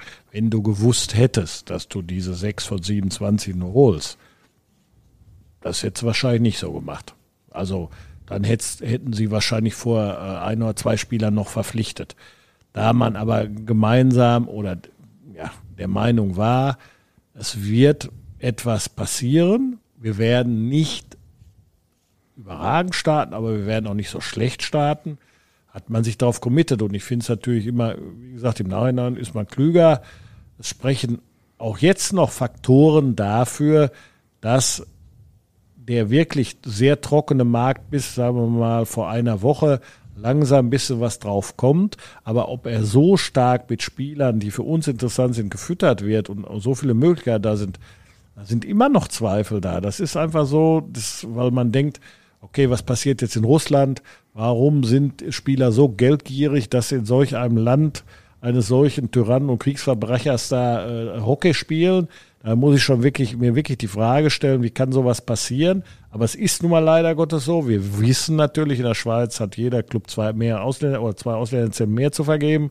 Wir wissen, in Amerika gibt es eine oder andere Mannschaft. Auf der anderen Seite, das, äh, wir haben es mit Kurt diskutiert, wir haben es mit Agenten diskutiert. Ich habe Greg, als ich das erste Mal mit äh, telefoniert habe, Sonntagnacht, äh, habe ich genau die Frage gestellt, hat er gesagt, nein, es, die AL-Teams sind zu voll, sie müssen Spieler abgeben, sie werden Spieler abgeben. Also die Argumente, dass sowas passieren wird, die gab es damals, die sind heute noch da. Ob es aber so eintritt, das können wir nicht verstehen. Aber in dem Weg befinden wir uns, auf dem Weg befinden, da muss drauf committed. Und wir sind leider Gottes durch die schlechte Tabellensituation da natürlich besonders betroffen. Wenn wir mit auf Platz 5 stehen würden, mit umgekehrtem Punktfeld oder was weiß ich, mit 20 Punkten, dann würden wir ja gar nicht über dieses Thema diskutieren und hätten wie die Jahre vorher, wir erinnern uns an Alex Grenier, irgendwann geguckt, kommt da einer raus, fliegt da irgendwo einer raus, dann schlagen wir zu. So, das war der Gedanke, weil natürlich auch wenn wir fünf Euro mehr ausgeben wollen, es wird immer andere Clubs geben, die mit uns konkurrieren, die noch mehr Geld ausgeben. Also von daher, das ist ja der einzige Grund zu sagen, man wartet.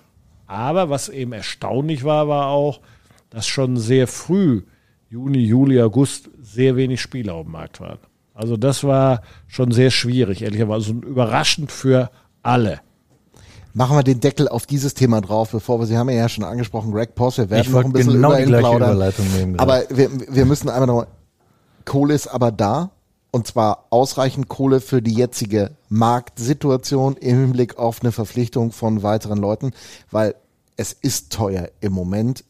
Ein Spieler, selbst ein durchschnittlicher Spieler, ist teurer als in den Jahren zuvor. Die Kohle ist da. Fragezeichen. Ich weiß, Sie reden nicht gerne über Geld, aber ja, jetzt gut, reden Sie mal. Kann, ja, was soll ich denn reden? Also ich meine, ich weiß nicht, wie Sie den Markt einschätzen können. Fakt ist, wenn ich äh, oder wir darüber reden und Christian sagt, wir sind auf der Suche, dann müssen wir Geld haben, sonst nee, könnte es ja nicht sein. Ich will ja nur wissen, ob Sie fünf Euro und ein Brötchen oder tatsächlich das, was im Moment marktüblich für einen relativ guten Spieler gezahlt werden muss, die zahlen können. Diese Gespräche mit Ihnen Sie haben wenig Nährwert, weil äh, sie keine Ahnung haben, was bezahlt wird im Detail. Äh, äh, unabhängig davon, mit Brötchen kann ich sowieso nichts bezahlen. Fakt ist, wir werden entscheiden immer, wenn das Entscheidende ist, und das haben wir äh, Christian ganz klar wieder auf den Weg gegeben, also ziehen die anderen Gesellschafter ja genauso mit. Sag uns, was du, ihr sportliche Leitung, Trainer für einen Spieler identifiziert habt, begründe das schön, zeig, was, was du sagst, was ist positiv daran dann sagen wir dir, wir haben das Geld. Oder nicht. Aber das Geld grundsätzlich ist natürlich da, sonst wäre es ja unseriös, ihn suchen zu lassen. Ja, aber in welcher? Ja, aber was, ist das jetzt fünf Euro ein Brötchen oder sind es zwei Brötchen? Also da, naja, da bin Fakt, ich bei Herrn Brück und naja, jetzt klar, dass du bei Herrn Brück bist, ist ja logisch.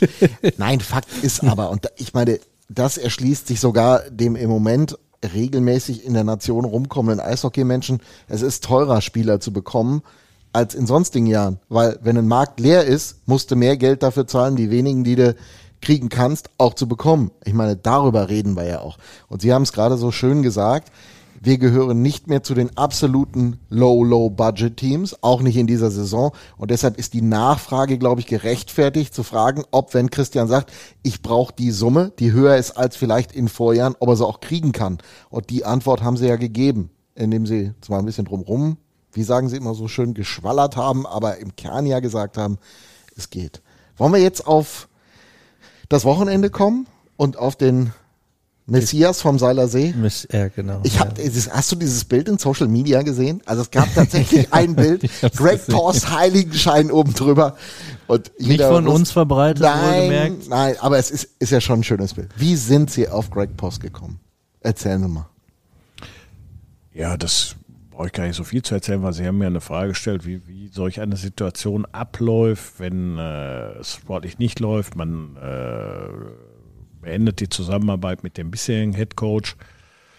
Und ähm, in dem Moment oder vielleicht in der Phase, wo sich mögliche Dinge vielleicht abzeichnen, das ist ja, dann fängt man ja an, mal nachzudenken und äh, sich das, ja, den Markt anzuschauen. So wie es einen äh, Spielermarkt gibt, gibt es ja auch einen Trainermarkt als Beispiel. Und äh, auch das sind ja Dinge, ähm, die ich verbessern möchte, denn äh, im Grunde muss ja so ein sportlicher Leiter auch wie so ein Headhunter zum Teil arbeiten. Ja, wäre, deswegen habe ich das ja auch schon äh, gesagt äh, gestern.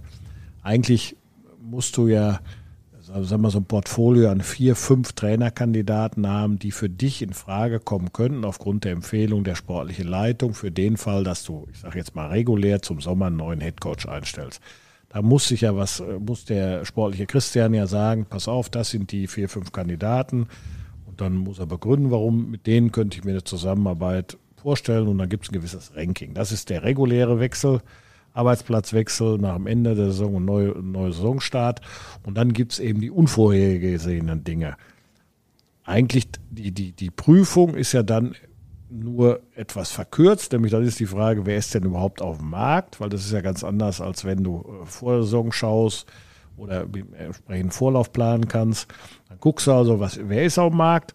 Aber das Erste, wo man einsteigt, ist eigentlich, dass nachdem du die Analyse des Versagens, will ich jetzt nicht sagen, aber des schlechten Tabellenplatzes gemacht hast, warum stehst du da und das, sag mal, erkennst aus deiner Sicht, Schrägstrich das von Christians Sicht, und vielleicht zum Teil auch meiner Sicht, warum wir wo stehen, dann stellst du dir die Frage, welcher Trainer könnte diese Defizite handeln und wer ist geeignet, diese Dinge in der Situation aufzuarbeiten und zu verbessern.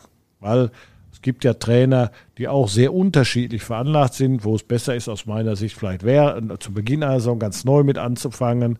Es gibt Leute, die sehr schnell in der Lage sind, sich in solche schwierigen Situationen, und man ist ja als Verein dann am Abschießplatz in einer schwierigen Situation, mit äh, ja zu zu zu engagieren oder zu ja zu, zu akzeptieren und damit umzugehen und da waren aus ich jetzt mal aus meiner Sicht zwei Trainer für mich im Rennen, wo ich sage, dass gerade was die Leitplanken betrifft, die klare Ansprache, die die der Arbeits oder das Arbeits der Arbeitsethos, der Arbeitsethos ist auch egal. Also das im Grunde die diese Einstellung, dass er dann unser Kandidat war, den ich da aus meiner Sicht sehr positiv sehe. Wie soll er denn mit dieser Mannschaft arbeiten? Schrägstrich, wie lange soll er denn eigentlich mit dieser Mannschaft arbeiten? Ist er mehr so der Felix Magath? Oh Gott.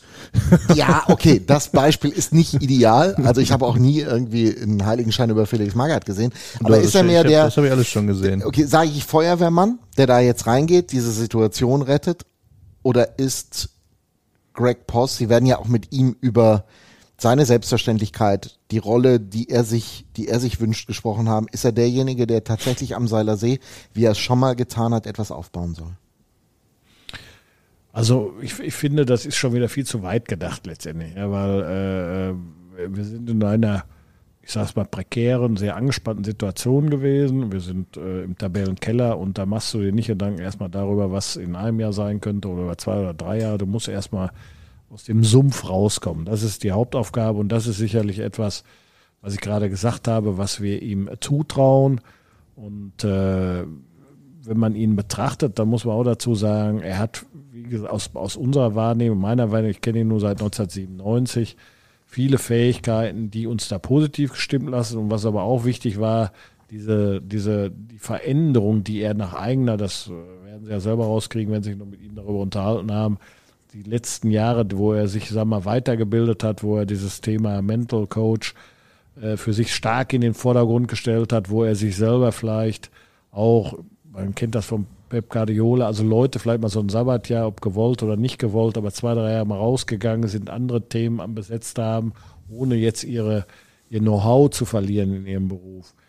Das war sicherlich auch für uns und für mich ein alles entscheidender Punkt, weil der Greg Boss, ich will jetzt echt keine Geschichten erzählen. Obwohl die gut sind. Das machen wir an Ja, anderer Stelle. aber da die- gibt's das viele sehr gute schöne ja. Geschichten. Da sind auch für mich schöne Freundschaften raus entstanden mit anderen Clubs. Aber äh, das war eben dann der. Sie mögen Jürgen Arnold sehr, ja, ne? Ja, ja. Das war, äh, das war also äh, etwas, wo ich sage, er hat, glaube ich, und das hoffe ich, das, was ihn da schon immer ausgezeichnet hat und was das Positive an ihm da war und auch heute noch ist diese hohe Emotionalität, diese, diese Identifikation mit diesem Verein, die Leidenschaft und die Intensität, das hat er behalten. Aber er hat sich reflektiert und genau das, was ich am Anfang gesagt hat, erkannt, dass du auch eine menschliche Art haben musst zu führen, zu führen und auch, ich sage das jetzt mal, wenn es doof klingt, auch Liebe und Wärme und Vertrauen den Spielern zu geben. Weil dann kannst du auch Strafen aussprechen, dann kannst du auch sanktionieren, wenn du transparent bist und glaubwürdig bist. Und genau das ist, glaube ich, die entscheidende Weiterentwicklung bei ihm. Und wenn er die nicht gehabt hätte und wenn das nicht glaubwürdig rüberkommen wäre bei mir, dann hätte ich, wäre der nicht ihr Trainer geworden. Ganz klar. Wenn ich ihn dann da sehe, wenn ich jetzt, äh, ich habe ihn ja gerade begrüßt, gut, äh, wie gesagt, äh, dann denke ich immer, äh, äh, ja, das ist er ja wieder so. Also er hat ja vieles, das muss er ja auch gar nicht ablegen. Das ist ja so. Und ich finde ja auch äh, gestern beim Spiel so, diese, er hat diese Aura, also wir werden Spiele verlieren, aber ich werde das Gefühl da nicht loswerden, sie haben es alles versucht. Und wer es nicht versucht hat, der wird es nicht leicht haben. So nicht leicht in dem Sinne, dass er sofort sanktioniert wird oder abgestraft wird oder zehn Minuten in eine Eistonne muss. Solche Themen nicht mehr. Aber äh, äh, dass du Wir im Grunde, noch keine Geschichten. dass er in der Lage ist, im Grunde die, die Mannschaft dahin zu bringen, dass sie gemeinschaftlich, dass sie gemeinschaftlich sich füreinander als verschworene Einheit auf bestimmte Dinge, ein Arbeitsethos einigen wird. Und andererseits, das sage ich auch, also ich war vor unserem Gespräch jetzt hier in der Kabine, was mir nicht gefällt, und das habe ich auch ganz klar gesagt, das wird nicht, da war er nicht da, da waren die äh, Assistant Coach und, und äh, Goalie Coach da. Äh, das ist das, was sie so gerade so ein bisschen mit Spaß mit Heiligenschein. Dieser Mann ist auch nur ein Baustein für den Erfolg oder Misserfolg dieses Vereins. Das ist ähnlich wie bei Kurt Kleindoss.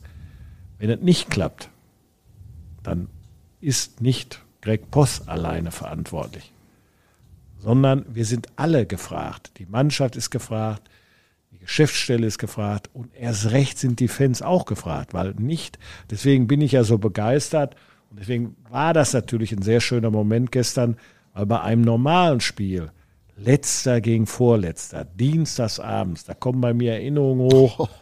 Da habe ich auch schon zwei, drei von So, gesehen. da habe ich ja. Spiele gesehen vor 1800 Zuschauern. Äh, das war, und wir dachten, wir fielen hier weg. Da sind wir auch noch weggefiedelt worden. 5-2 zu Hause.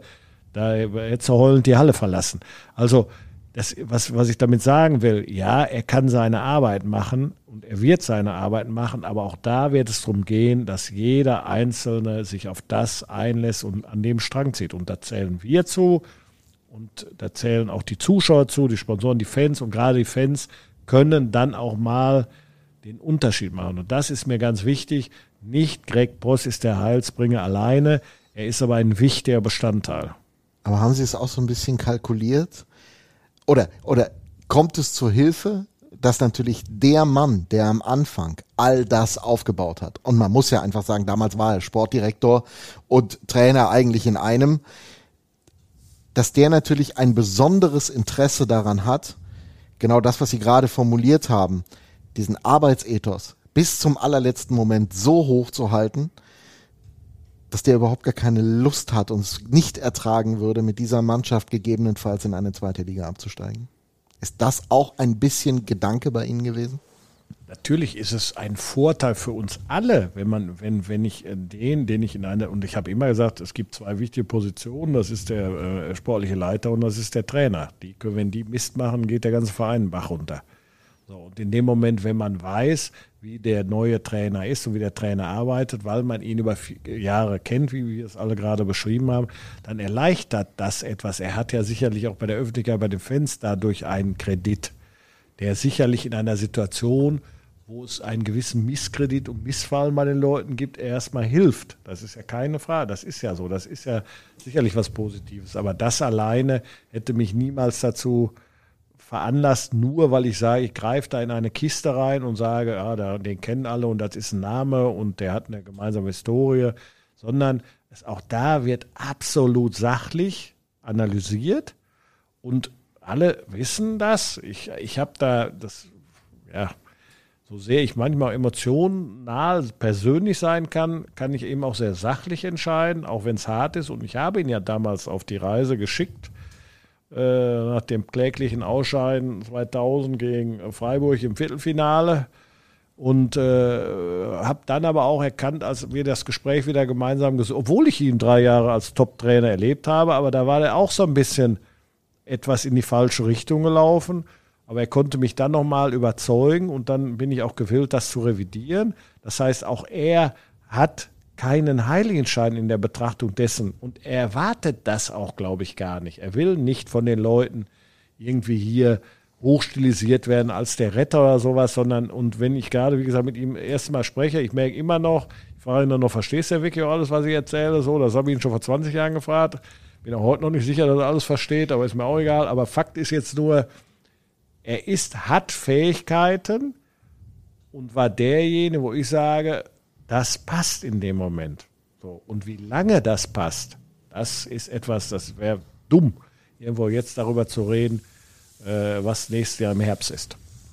Dann würde ich gerne noch eine wichtige Frage stellen mit Blick auf die Erwartungen, die Sie, die der Verein, die die Fans an die Mannschaft haben dürfen. Weil, ich meine, machen wir uns nichts vor, Kurt, Sie haben es gesagt, war sicherlich ein Teil des Ganzen und er hat es gesehen, dass es nicht passt. Sie haben gesehen, dass es nicht passt. Es passt aber auch, weil es in der Mannschaft oder die Mannschaft noch nicht so gepasst hat. Man sieht eine Entwicklung, die hat man jetzt über die letzten vielleicht anderthalb, zwei Wochen in sehr, sehr kleinen Schritten gesehen. Aber sie ist da. Es gibt immer noch viel zu arbeiten, hat Greg auch gestern Abend sofort gesagt. Was erwarten Sie konkret von Ihrer Mannschaft jetzt?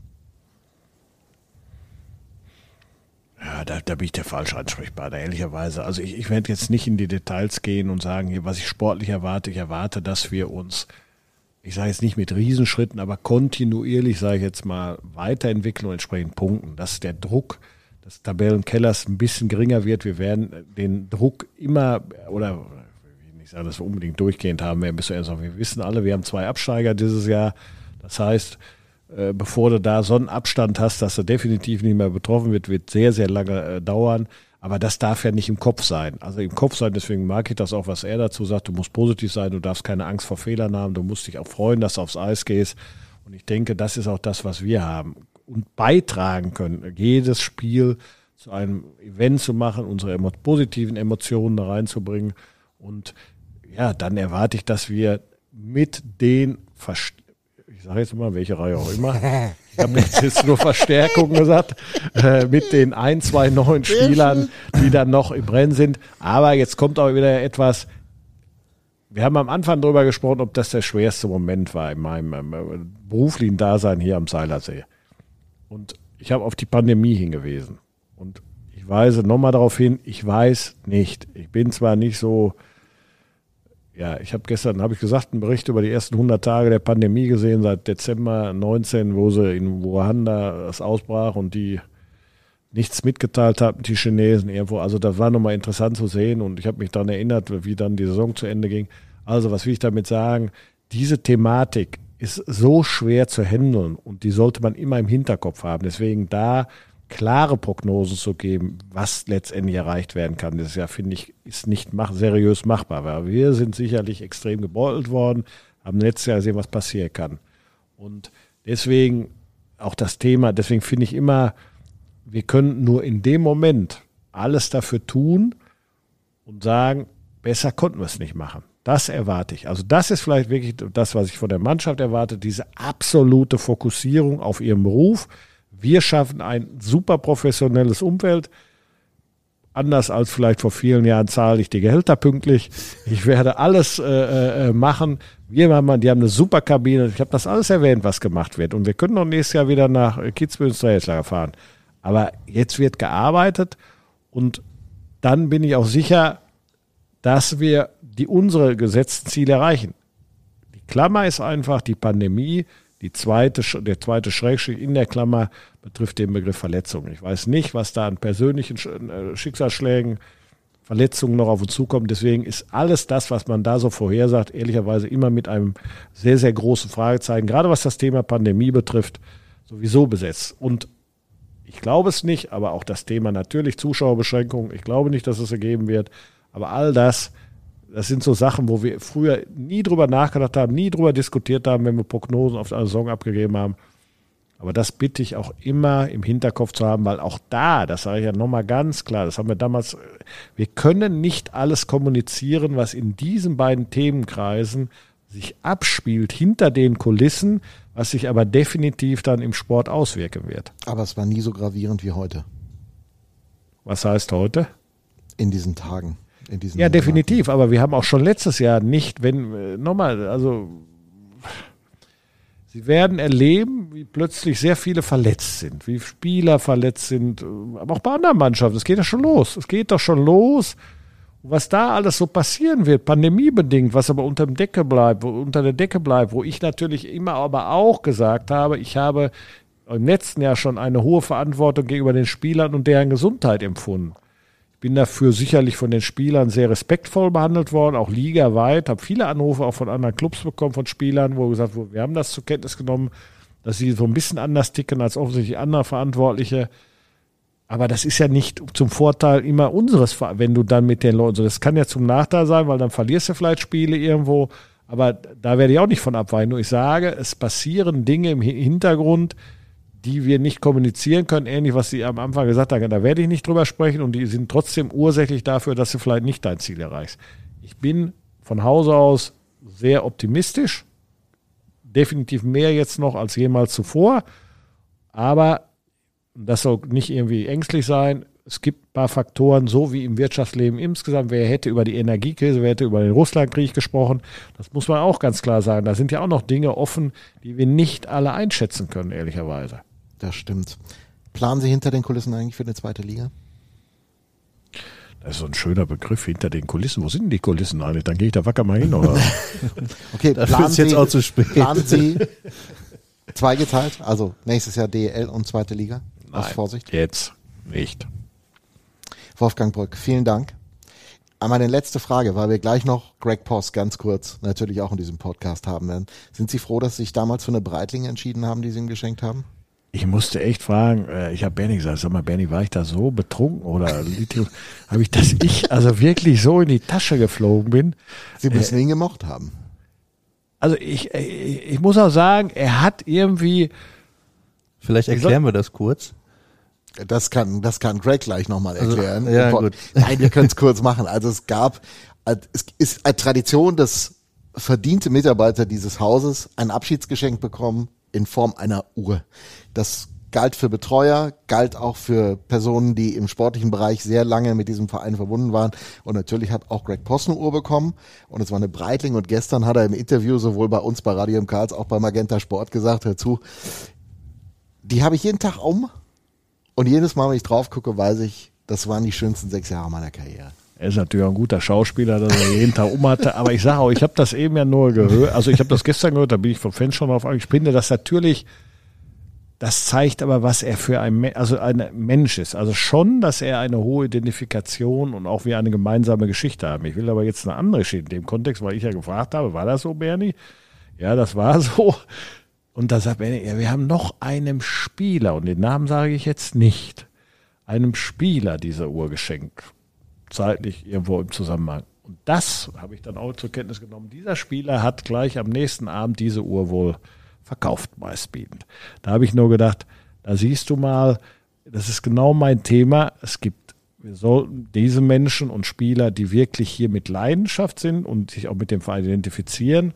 Und es gibt aber auch solche, wo du denkst, das ist doch nur so eine Mitnahmestation. Das finde ich dann schon enttäuschend. Ich kann damit umgehen, um auf Greg bezogen das passt einfach zu ihm, weil irgendwo, und das ist ja das, was Sie auch gesagt haben, und das ist, glaube ich, auch, was die Menschen spüren. Es gibt im Fußball, bei Jürgen Klopp ist es vielleicht so, es gibt einfach, da wird bis zu seinem Lebensende und auch zu meinem irgendwo eine Beziehung zu diesem Verein da sein. Und das spüren die Menschen, diese hohe Identifikation. Und deswegen werden sie auch mit ihm und uns, sagen wir mal, diese schweren Zeiten gemeinsam durchschreiten. Dann holen wir mal gleich den Greg in den Podcast. Danke, Wolfgang Brück, für die Zeit. Gerne. Da sitzt er. Der Mann, der mir viel über Eishockey beigebracht hat in seiner Zeit am Seiler See und der die schöne Breitling-Geschichte erzählt hat, wo Wolfgang Brück gerade, lieber Greg, nochmal sagte, hab ich wirklich so tief in die Tasche gegriffen, den muss ich irgendwie gemocht haben. Hat's dich überrascht damals, dass du so eine schöne Uhr vom Chef kriegst? Ja, das hat mich sehr überrascht. wir, waren beim Abschiedsdinner äh, nach der Saison. Wir haben eine wirklich gute Saison. Das letzte Spiel, die, die Playoffs knapp verpasst. Und ähm, er hat mich das gegeben beim, beim Abschiedsdinner. Und äh, war einfach die netteste Geschenk, was ich habe je bekommen. Und was für ein schöner Geschenk. Man hat das jeden Tag auf dem Uhr, auf dem Arm. Und äh, ein sehr schöner Erinnerungsstück. Auf jeden Fall. Du bist wieder da, wo vieles für dich auch in Deutschland ja nicht angefangen hat. Das war die Zeit in Timmendorf, das war deine erste Station. Mhm. Aber natürlich ist es auch ein Stück weit Iserlohn als die Premiere für eine große Trainerkarriere, die dann begonnen hat. Wie ist diese Beziehung zu dieser Stadt? Wie lebst du das, dass du jetzt tatsächlich hier zurück bist am Seiler See? Und wie sehr hast du die Erinnerungen auch immer im Herzen gehabt? Ja, das ähm, eigentlich hat nicht so viel geändert. Das ist immer äh, sehr, sehr schön und, und, und gleich geblieben und ähm, der Stadt und äh, auch beim Spiel gestern. Ich habe sehr viel von die meine alte Bekannte äh, wieder gesehen und ähm, das ist das schön an, an, an, an Iserlohn. Nicht nur das Eishockey, aber das sind sehr äh, die, die Menschen hier sind äh, immer gut drauf und äh, sehr freundlich und natürlich sehr Eishockey begeistert. Wir werden heute nicht mehr, in Anbetracht auch der Länge des Interviews, lieber Felix. Ja, definitiv. Mit Wolfgang Brück. Wir nehmen uns immer vor unter einer Stunde und haben es bisher, glaube ich, einmal geschafft bei drei Versuchen. Ja. Bei vier Versuchen, vier, vier, drei, vier, äh, vier Versuchen.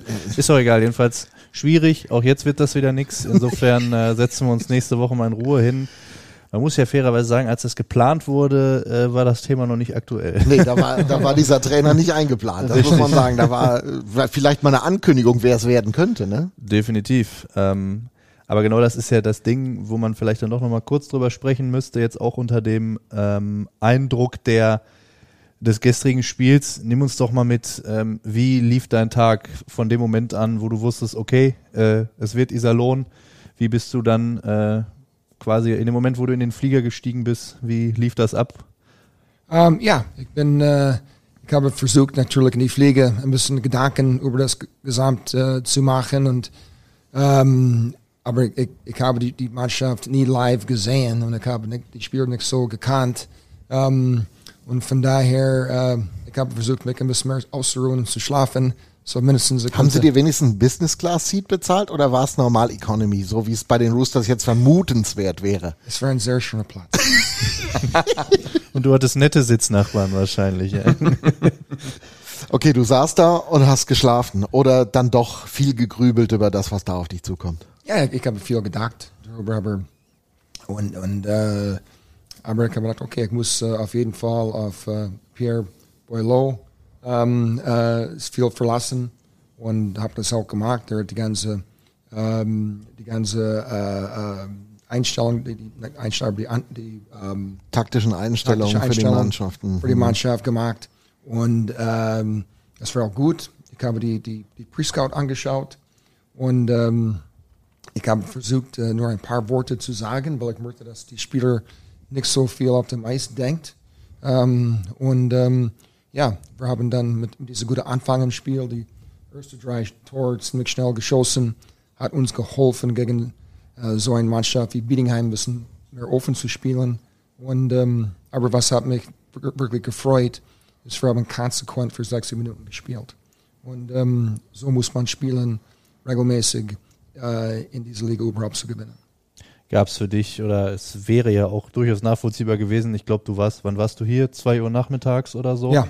Ähm, es wäre ja auch eine Möglichkeit gewesen, dass du sagst, okay, ich gucke mir das Spiel natürlich in der Halle an, aber in Ruhe irgendwo, Wildbalkon, vielleicht auch nur im Fernsehen oder sonst wo. War das ein Thema oder war für dich klar, nee, wenn ich hier bin, will ich auch an der Bande stehen? Ja, ich habe gedacht, wenn ich, wenn ich hier bin, ich möchte an der Bande stehen und, und, und eng an die Mannschaft dran sein.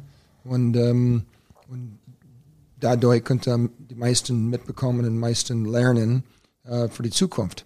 Ähm, so, und das macht keinen Spaß. Es macht schon Spaß, auf der Tribüne zu sitzen, aber äh, es macht, sag mal so, mehr Du Spaß brauchst den Kick. auf der Bande. Du brauchst diesen Kick, das, das, das können wir uns alle vorstellen. Du hast eine Aufgabe und wie gesagt, wir vertiefen das nochmal in der nächsten Woche. Du hast eine Aufgabe gewählt, die tatsächlich nicht einfach ist. Ähm, dieses Team wieder auf die Fährte zu bringen, äh, ja auch nicht deine Mannschaft zu haben. Ich erinnere mich ja früher, wir haben auch oft darüber gesprochen, dass Mannschaften sich entwickeln müssen und dass Trainer es einfacher haben, manchmal, wenn es ihre eigenen Mannschaften sind, ihre eigenen Spieler. Wie schwer ist diese Aufgabe im Moment von dir gedanklich? Also wie herausfordernd?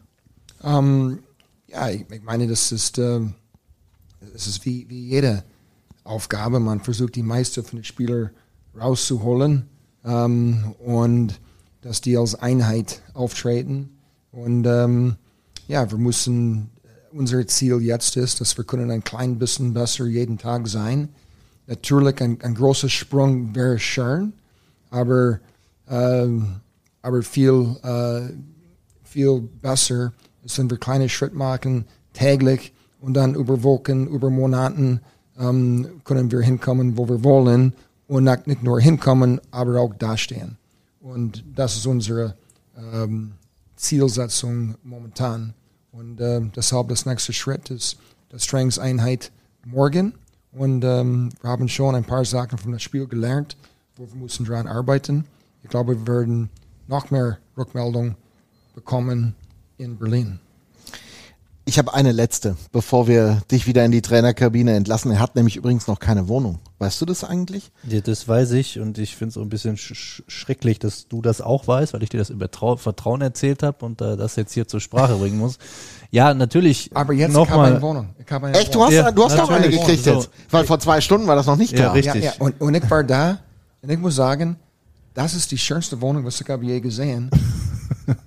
Ich habe die auch nicht gesehen, aber wie gesagt, das ist schon auch da nochmal ein Hut ab an, an den ganzen Stuff, der dahinter ist, steckt. Ist unglaublich schön. Das Lustige ist, dass Wolfgang Brück gerade eins erzählt hat in dem langen Interview, was wir mit ihm gemacht haben, dass Kurt Kleinendorst etwas hinterlassen hat, dass die Rahmenbedingungen für Spieler und Verantwortliche so gut sein müssen, dass sie keine Ausreden haben oder Schrägstrich, dass man auch als Verein sie sehr umsorgen muss. Und das passt ja jetzt ins Bild, oder? Ja, und nochmal, also das äh, innerhalb offensichtlich eine, mit der du zufrieden bist, eine Wohnung zu finden. Ja. Äh, innerhalb von, ich glaube, das Thema, dass wir, okay, eine Wohnung für einen Trainer finden müssen. Ähm, ich weiß jetzt ehrlich gesagt jetzt nicht, was mit der Wohnung von Kurt äh, ist oder ob der wirklich in der Kabine Da, da, da geschlafen bin hat ich oder so. Das ist die Wohnung.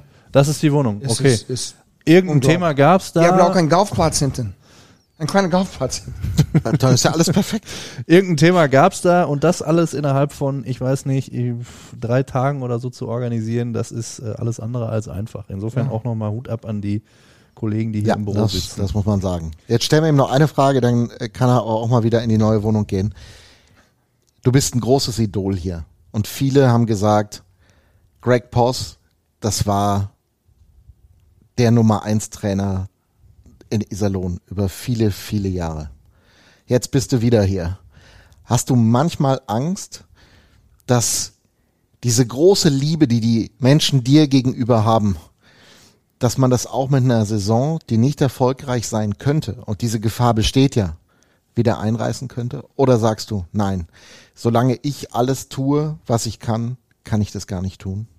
Ähm, nein, das Gefahr besteht immer. Meine Sport ist sehr unberechenbar, das wissen wir alle.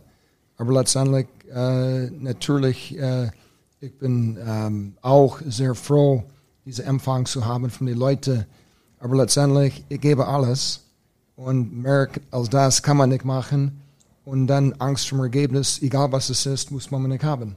Weil, wie man sagt in Englisch, uh, all you can do is all you can do. Und das tut er, das wissen wir. Dankeschön, Greg Poss, für diesen kurzen Besuch. Und wir laden dich herzlich ein, tun wir, oder? Ja, ich Nächste glaube, Woche gehört der, gehört der Podcast dir. Da können wir, können wir ein bisschen, ein bisschen plaudern. Mal gucken, ob wir es dann unter einer Stunde schaffen. Heute haben wir es wieder nicht geschafft. Inwiefern bist du denn bereit, über diverse Geschichten aus der Vergangenheit hier in Iserlohn äh, nochmal den einen oder Da anderen Rückblick zu wagen? Ja, weil es ist ja die Frage, ob er da überhaupt drüber sprechen Ja, ich möchte. kann, ich kann über alles sprechen. Es ist, ich meine, in, in laufender Zeit, wir versuchen alle zu entwickeln und, und zu verbessern und Fehler, Fehler macht, alle machen Fehler. Ähm, die einzige Fehler, was man wirklich machen kann, ist, wenn man Angst vor Fehler haben. Das müssen wir nicht haben. Wir müssen davon lernen, umsetzen und wieder versuchen.